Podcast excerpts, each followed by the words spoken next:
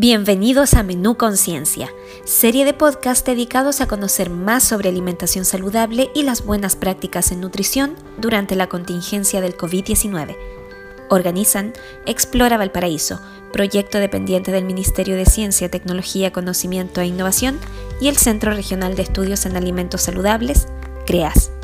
Conducen Natalia Fernández y Rodrigo Willipán.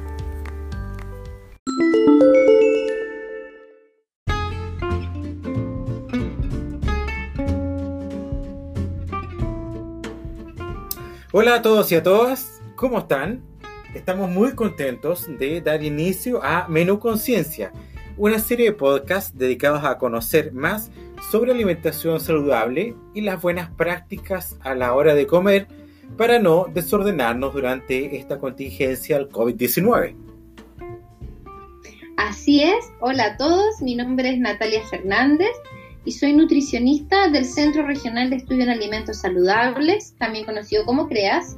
Y junto a Explora Valparaíso vamos a estar haciendo estos programas para ustedes y para que podamos conversar acerca de algo que debiese ser de suma importancia para toda la comunidad y que es llevar una buena alimentación.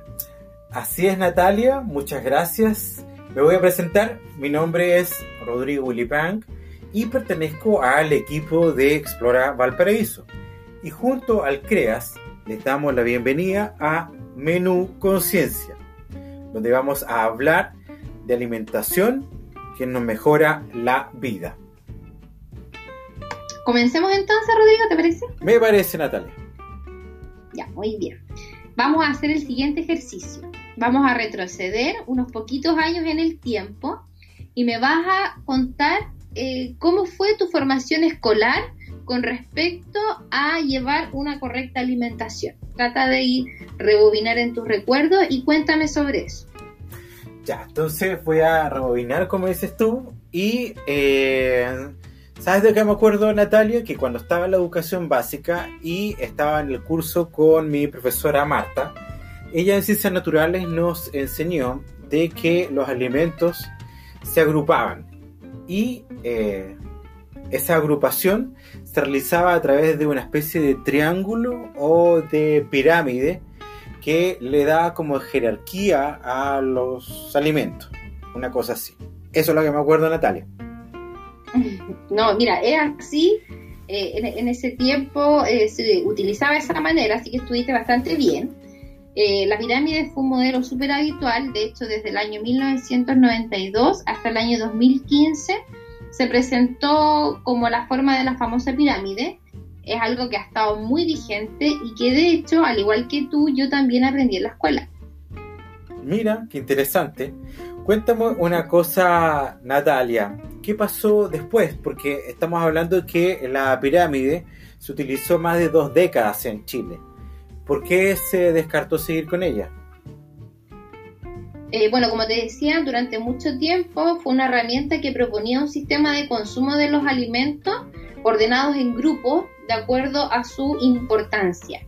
Y esta importancia va entre comillas porque yo no sé si tú recuerdas, pero en la cúspide se encontraban todos los alimentos que nosotros conocemos como comida chatarra, que son en el fondo también las golosinas y ese tipo de alimentos. El tema es que la industria hace muy agradable ese tipo de comidas al paladar a quien, por ejemplo, no le gusta comerse un chocolate o unas galletas o repetirse un trozo de torta. ¿Ya? Entonces es súper difícil respetar la recomendación de consumirlos de manera ocasional, como lo hacía la pirámide. Entonces esta pirámide, de alguna u otra manera, se prestaba para una interpretación errónea por parte de la población, ya que además eh, sobreestimaba el consumo de los carbohidratos, que son los alimentos que nosotros conocemos como arroz, papas, fideos, pan, etcétera, y que recordemos se encontraban en la base de la pirámide. Cuéntame una cosa, Natalia, y durante ese periodo se han realizado algunos estudios sobre consumo y alimentación en el país. Mira, efectivamente, durante un par de años se realizaron diversos estudios que contemplaban encuestas de consumo de las cuales se pudo obtener que las personas consumían cantidades mucho mayores de estos alimentos de acuerdo a las que estaban establecidas en la pirámide. Por eso que el INTA, que el Instituto de Nutrición y Tecnología de los Alimentos, en un trabajo colaborativos junto con el MinSal, luego de muchos estudios, propusieron finalmente el plato alimenticio o plato alimentario o círculo virtuoso del buen comer y que ya llegó a reemplazar a la pirámide hace bastantes años. Este plato yo lo encuentro una buena medida, ya que además de orientar sobre el consumo de alimentos propiamente tal, entrega además recomendaciones sobre la realización de actividad física. Muy bien, eso de la, de la actividad física, entonces sería algo nuevo que estaría proponiendo este modelo de plato alimentario. De hecho, ahora que eh, estamos en esta etapa de pandemia por COVID-19, la OMS, Organización Mundial de la Salud, ha sugerido fuertemente continuar realizando actividad física, la cual sabemos tiene múltiples beneficios como reducir el riesgo de hipertensión, las cardiopatías o incluso las depresiones.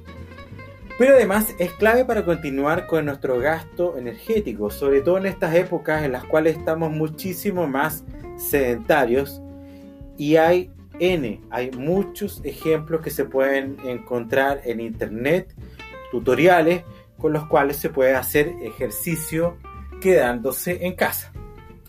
Pero Natalia, volviendo a nuestro tema y respecto a la actividad física, tiene harta lógica esta nueva propuesta del plato alimentario de que, claro, para obtener una salud óptima, además de comer rico y sano, es clave ejercitarnos. Por lo tanto, es una actividad que incluso debiésemos tener mucho más arraigada culturalmente. Mira, así es, el ejercicio debiese ser parte fundamental de nuestra vida diaria, así como lo es, por ejemplo, darnos los dientes. Lo mismo pasa con el plato alimentario, plato alimenticio. Nosotros debiéramos basar nuestra alimentación día a día en base a sus recomendaciones. Y para contarte un poco, este rico plato está dividido en siete grupos de diferentes tamaños. Cada uno va reflejando cuáles son aquellos alimentos que debemos consumir en mayor y en menor eh, cantidad, en orden decreciente, o sea, de lo que debemos comer más a lo que debiésemos comer menos, están primero primerísimas las verduras, que son mis favoritas, Luego le siguen las frutas. En tercer lugar tenemos las carnes, las legumbres y los huevos, que son alimentos que nos entregan proteínas. Cuarto, los granos, que nos entregan la energía para que nuestro organismo funcione. Eh, le siguen los lácteos y finalmente el espacio más pequeño está destinado para los alimentos que son aceites y grasas. Para que te lo puedas imaginar tú, piensa en un plato y ubica en él porciones más grandes o más chicas de todos los alimentos que te mencioné. Y si te fijaste, yo te dije que eran siete grupos, pero solamente te mencioné seis. ¿Qué crees tú que se nos está quedando ahí en el tintero? ¿Qué nos falta? A ver, a ver, me hiciste trampa. A ver, dame una pista. Eh, una pista, a ver, ya, algo fácil. Nuestro cuerpo está formado de manera importante por, este, por esto que nos falta. ¿El agua? Así es, muy bien. Mira, el agua está en el centro del plato y eso es porque también es el centro de nuestra alimentación. El agua es fundamental para que nuestro organismo eh, deba funcionar de la manera correcta, ya que le entrega al cuerpo el medio ideal para que todo ocurra de manera eficiente. Clarísimo, Natalia. Entonces, para entender bien este importante concepto, en primer lugar tendríamos las favoritas, las verduras. Seguidas de las frutas, después carnes, legumbres y huevos, seguido de los granos, posteriormente los lácteos y finalmente los aceites y las grasas, siendo las verduras y las frutas las que más debiéramos comer.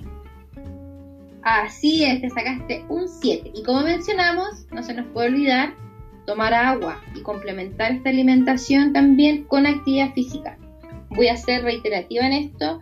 No basta solo con comer eh, saludables para estar sano, sino que además es súper importante mantenernos lo más activo posible que podamos. Obviamente dentro de las posibilidades que tengamos en medio de la contingencia y el distanciamiento social. Algo positivo que tiene el plato es que en él se ven representadas distintos tipos de actividades, las cuales pueden ser realizadas por cualquier persona, es decir, desde niños hasta adultos de la tercera edad. Y si bien salen eh, actividades que pueden ser eh, realizadas en grupo, ¿cierto? También lo hay de manera individual. Así que eso es algo súper positivo. Bueno, y eso también, es, Natalia, está en sintonía con lo que señala la OMS, lo que conversábamos al inicio. Ahora, me surge una pregunta, Natalia, a propósito del plato alimentario.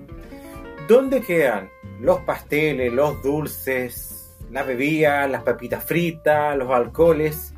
¿De alguna forma tienen alguna cabida dentro del plato alimentario?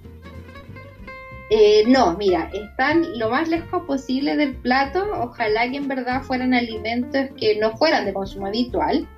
Y después tú te vas a poder fijar, eh, bueno, después los chicos y chicas van a poder googlear o poner en internet, ¿cierto? Plato alimentario, imágenes y van a poder ver, ¿cierto? Todo lo que estamos hablando y se van a fijar que bajo el plato hay un rectángulo con la frase que dice evita comer estos alimentos y en él hace referencia a todo lo que nosotros conocemos como comida chatarra y que son alimentos altos en nutrientes críticos, como azúcar, sal, grasa saturada, que son nutrientes eh, que en el fondo ya está archi demostrado que en exceso pueden desarrollar diversas enfermedades, sobre todo unas muy conocidas, que son las enfermedades crónicas no transmisibles, que es la diabetes, la hipertensión, o lo que padecen las personas que tienen problemas con el colesterol o los triglicéridos. La representación de esta parte del plato, ¿cierto? Este rectángulo, son en color blanco y negro y eso es porque las asocia a los sellos negros establecidos por la ley 20.606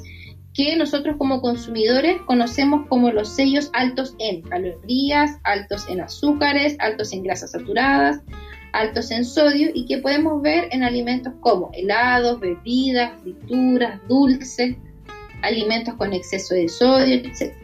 Esta parte a mí me parece súper buena, ya que a diferencia de la antigua pirámide, esta comida chatarra no está dentro de la recomendación de, consumo de alimentos, ni siquiera lo hace de manera ocasional. Interesante. Entonces, es muy importante que a todos y a todas nos quede clarísimo que hay que actualizarse, hacer lo que nos está sugiriendo Natalia, buscar en Google información sobre este nuevo plato alimentario. Lo siguiente es que es importantísimo consumir hartas verduras y frutas. Evitar lo que más se pueda la comida chatarra, hidratarse constantemente y hacer ejercicio físico debiesen todas esas cosas repercutir positivamente en nuestra salud. Así es, Rodrigo. Y ustedes, amigos y amigas que nos escuchan en sus casas, por favor cuiden su alimentación. Prefieran agua antes que cualquier otra cosa para beber, antes que bebidas, jugos azucarados, etcétera, porque en el fondo es lo único que les va a quitar la sed, de verdad, y además les va a estar dando un tremendo beneficio para su organismo. Consuman verduras y frutas todos los días, ojalá puedan variar el consumo de ellas día a día y ahora que hace frío y dan ganas de comer comida más calentita, em, pedir en la casa que preparen legumbres, pueden consumir dos, tres, cuatro, hasta cinco veces a la semana sin ningún problema. Eh, y se van a estar haciendo un tremendo beneficio ya que alimentándose diario eh, van a ver cómo de verdad mejora su calidad de vida. Excelente Natalia. Entonces, vamos a cerrar acá este primer eh, podcast, este primer capítulo de Menú Conciencia, un podcast sobre alimentación saludable, invitando a todas las personas a que se sumen y conozcan más sobre los beneficios que tiene una buena nutrición y a que nos sigan escuchando en la siguiente entrega, donde vamos a conversar sobre los colores de las frutas y para qué nos hacen bien. Así es, con esa tremenda invitación entonces que le hace Rodrigo, vamos a cerrar este primer capítulo de Menú Conciencia y los esperamos en el próximo programa. Chao, chao.